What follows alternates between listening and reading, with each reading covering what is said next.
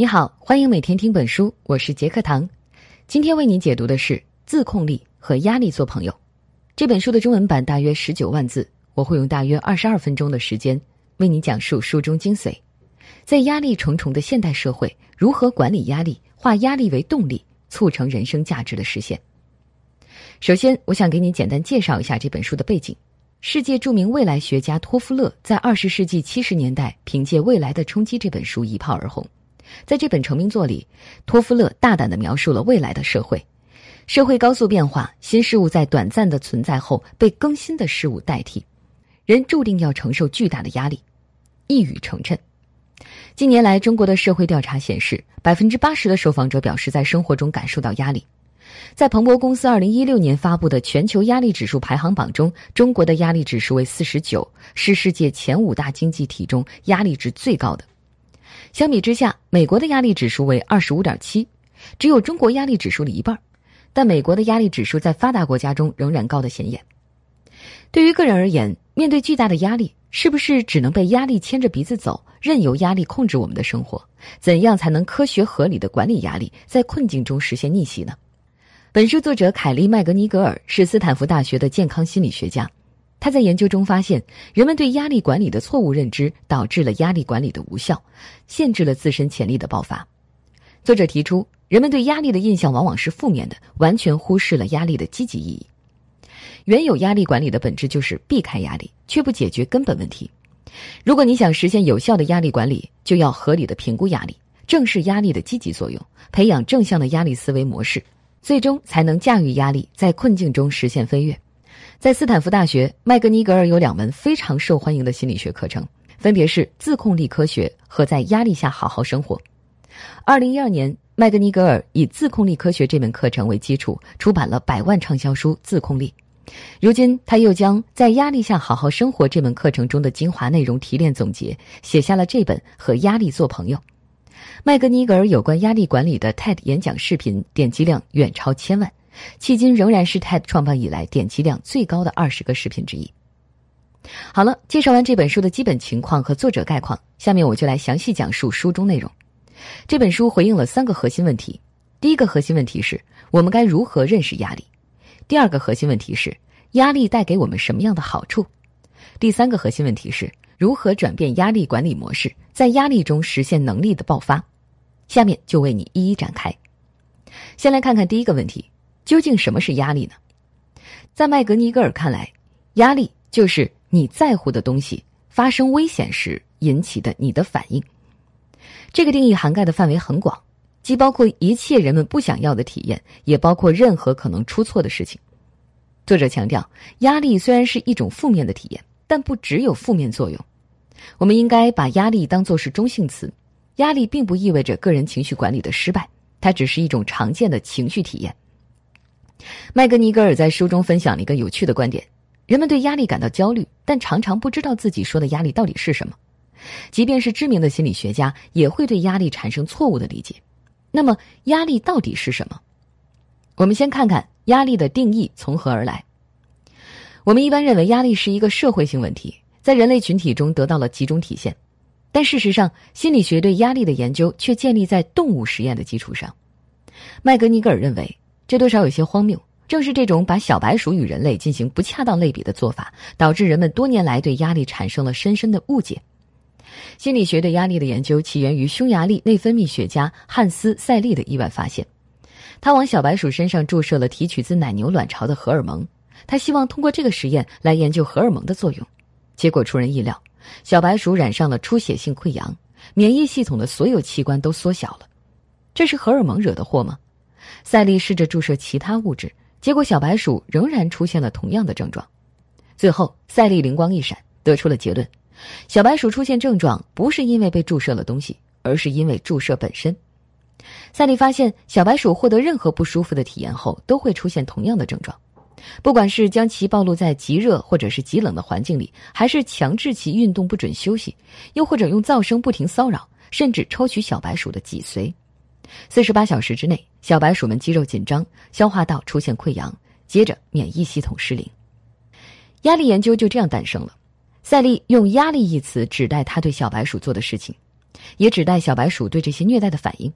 推演到人类身上，赛利认为压力就是身体对施加在身体上的任何行为的反应，而压力会显著的危害人体健康。这样的研究有什么漏洞呢？麦格尼格尔犀利的指出，那些小白鼠经历的是虐待，很难跟人类日常生活中面对的压力画上等号。赛利的研究乍听有理，实际却非常不靠谱。他过分依赖实验室动物，没有把人类当做压力的研究对象。如果你是一只实验室的小白鼠，你的一天要面对以下问题：无法预料随时可能出现的电击，被扔进水桶强迫游泳直到快被淹死，被圈养在有限的空间拼死争抢有限的食物。这些不是压力，而是绝境中的生存考验，跟人类感受的压力可不是一回事儿。人们在使用“压力”一词时，忽视了太多细节，没有区分虐待、创伤和日常烦恼的差别。作者的孕妇朋友看了一篇报道后忧心忡忡，因为报道说怀孕期间的压力会传递给下一代，而这位孕妇正承受着巨大的工作压力。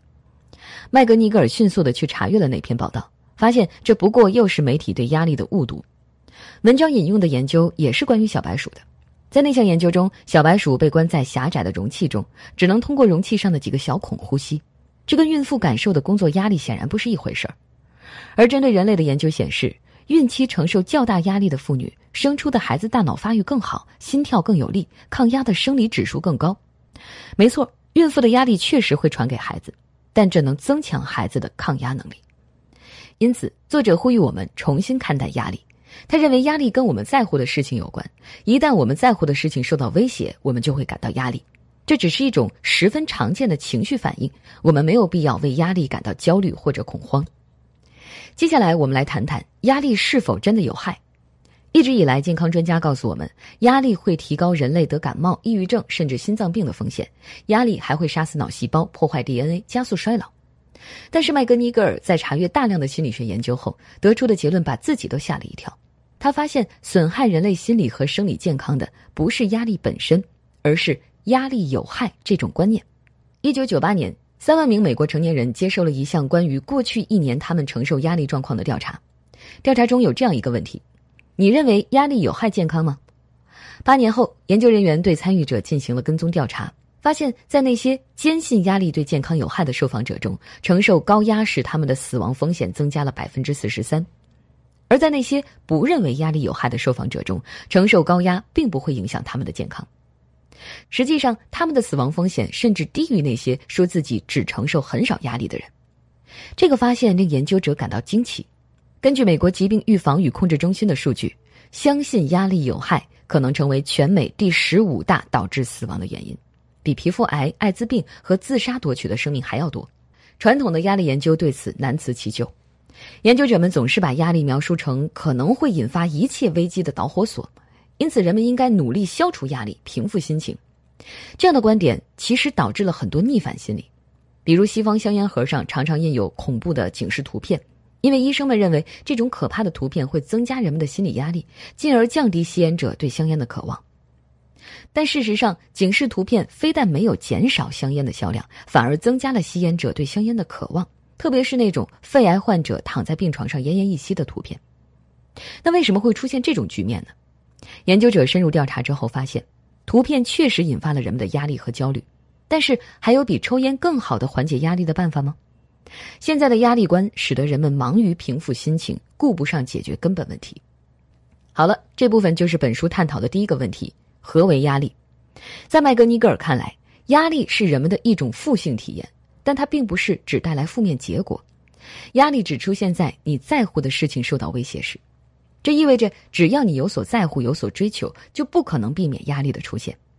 当早期压力研究学者呼吁人们缓解压力、避免焦虑时，并没有注意到压力不过是人生常态的一部分。过分强调压力有害，反而导致人们不知道如何应对压力，进而引发人们对压力感受的恐慌和焦虑。那接下来我们再来看看第二个核心问题：压力会给我们带来什么样的好处？最新的科学研究表明，压力不仅无害，反而能激发人的生理爆发力，促进人的社会交往，还能在一定程度上改善健康状况。大多数人肯定对这个结论表示怀疑。作者麦格尼格尔也一度对自己的发现感到不安。因为这个发现颠覆了他对压力科学多年的学习，但在事实面前，他不得不如实报告自己的发现。压力如何在生理层面激发人类的爆发力呢？回想一下你经历过的压力很大的场景，还记得当时的感受吗？呼吸沉重，心跳得很快，精神高度紧张。人的身体在高压状态下会释放出远高于平常的能量。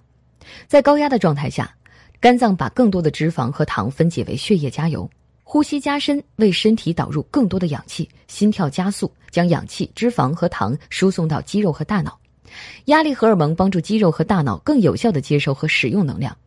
通过这些方式，你的压力反应使你做好准备，应对面前的任何挑战。正因如此，我们总能听到那些在危机中激发潜能的求生故事，比如在俄勒冈州的一次事故中，两个十岁的女孩。徒手抬起了一吨重的拖拉机，救出了被压在下面的父亲。除了激发身体的爆发力，压力还能明显的促进社会交往，提升人们的沟通质量。这是为什么呢？想想一个羞涩内敛的人，他平时很少找其他人吐露衷肠，但在压力困境中，他更容易参与对话，积极的回应别人，寻求与他人的沟通。这并不是一种偶然现象。之所以产生这样的效果，是因为压力会刺激催产素的分泌。催产素是一种动物性激素，人们常以为只有孕妇才会分泌催产素，其实不然，不论男性女性都会分泌催产素。研究发现，人类在拥抱时，脑垂体会释放大量催产素，因此催产素常被媒体吹嘘为爱情分子和拥抱荷尔蒙。其实，催产素的作用不止这些。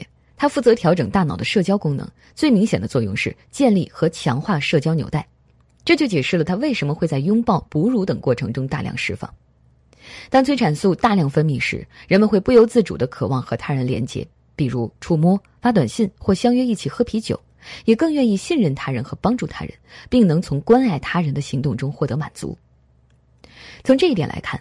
压力使人产生一种亲社会的反应，既从客观上提升了人进行社会交往的欲望，又在主观上提升了人的满足感。此外，催产素还是勇气荷尔蒙，它会抑制大脑的恐惧反应，遏制身体僵硬、不知所措等本能反应。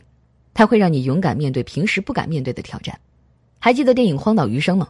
男主角因为飞机失事而漂流到无人小岛时，他遭遇了人生最大的危机。但是这种困境激发了他强烈的求生欲望。一个习惯在水泥森林中生活的都市男子，迅速而勇敢地学会了下水捕鱼、钻木取火。缺乏聊天对象，并没有抑制男主角渴望沟通的热切心情。最终，他与一只排球成为好友，每天向排球吐露心事。四年之后，男主角的生存技能变得十分老练，完全适应了荒岛的生活。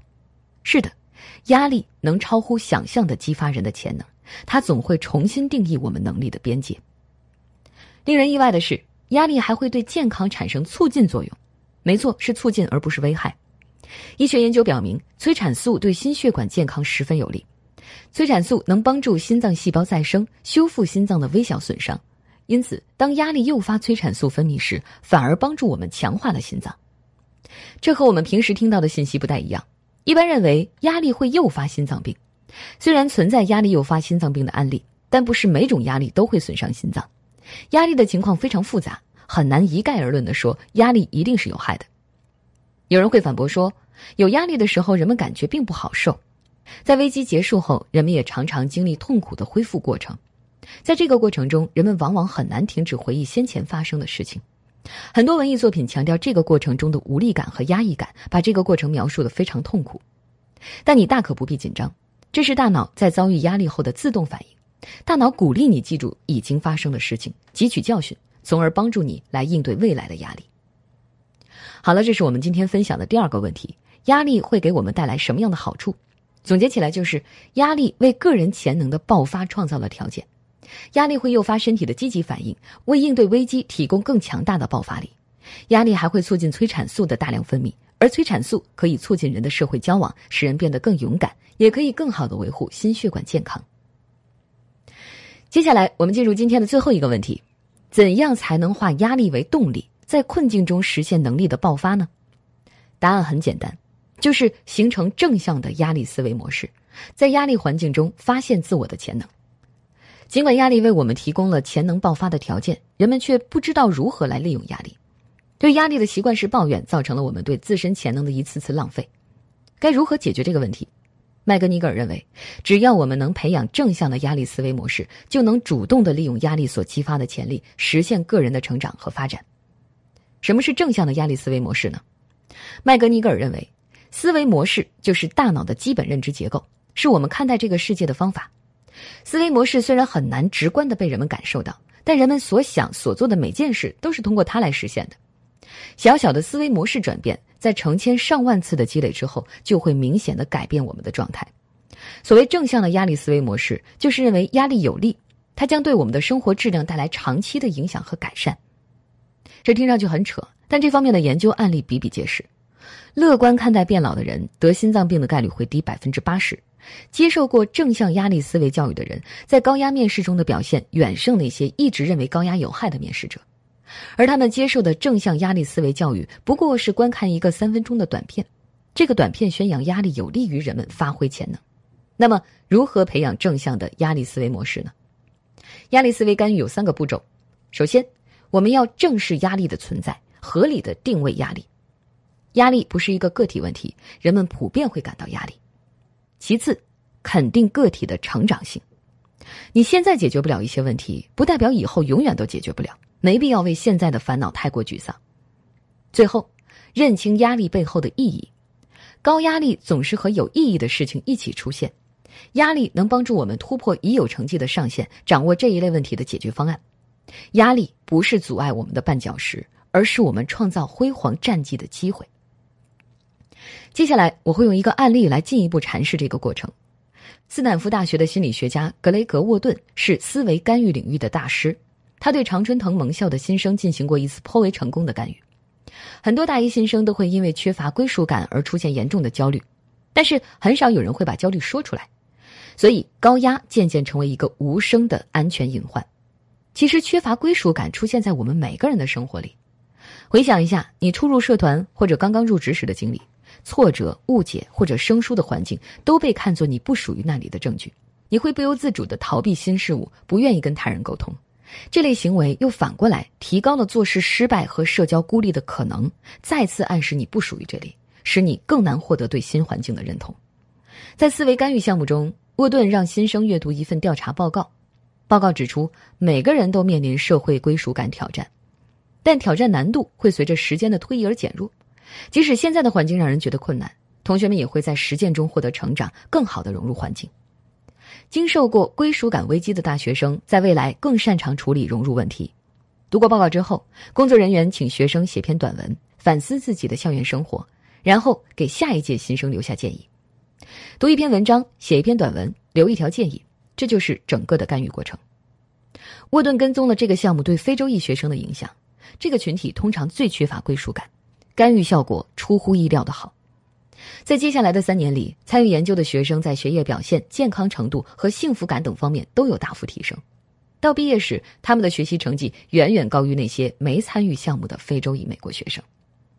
这类思维干预最令人称奇的地方，就是人们虽然会受干预影响，却会忘记干预的过程。尽管大家在行为上普遍受到了影响，但当他们毕业时，只有百分之八的人记得思维干预的内容是什么。新的思维模式已经成为他们认知结构的一部分。他们忘记了干预措施，但是内化了干预过程中的信息。这也正是压力思维干预为个体赋能的地方。一旦正向的压力思维模式生了根，就会自动接管大脑中压力管理的板块，你就不需要在这方面持续投入了。也许有人会问：仅仅转变观念，真的就会改善我们的生活吗？也有人说这是科幻，不是科学。但思维干预本身是有现实依据的，思维的改变能引发行动的改变，随着时间的累积，大量的行动就引发了生活持久的变化。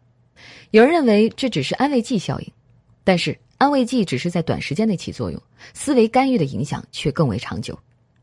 思维模式左右你的思考、感受和行动，一旦你的思维模式发生改变，它便会改变你对大多数事情的看法，它对生活的影响就像滚雪球一样越来越大。那些认为压力有益的人，更愿意积极主动的应对压力，比如他们更愿意接受已经发生的压力事件，会积极搜集信息，主动寻求帮助或建议，进而采取措施消除或者改变压力源。而秉持压力有害观念的人，更可能通过逃避来应对压力。好了，这就是本书的第三个核心问题：怎么化压力为动力，在压力管理中实现自我赋能。在健康心理学看来，解决压力问题关键在于转变认知方式，培养正向的压力思维模式。一旦你形成了正向的压力思维模式，就会在不知不觉中改变自己的生活。说到这儿，今天的内容就聊得差不多了。最后，我再来简单总结一下今天分享的内容。首先，我们说了什么是压力。现代压力科学研究从小白鼠开始，把小白鼠对实验室刺激的反应类比为人类感受到的压力，并在这个基础上得到了压力有害的结论。作者麦格尼格尔认为，这种小白鼠与人的类比不太恰当，因为人类在日常生活中感受到的压力和小白鼠在实验室经受的极端刺激差别很大。压力是人们对在乎的事情遇到危险的反应，是一种中性的体验。记住，压力本身并没有害处。但是认为压力有害的观念会带来很多坏处。接着，我们说到压力能带来哪些好处？原本人们总认为压力有害，但是最前沿的科学研究证实，压力在很多方面对我们有帮助。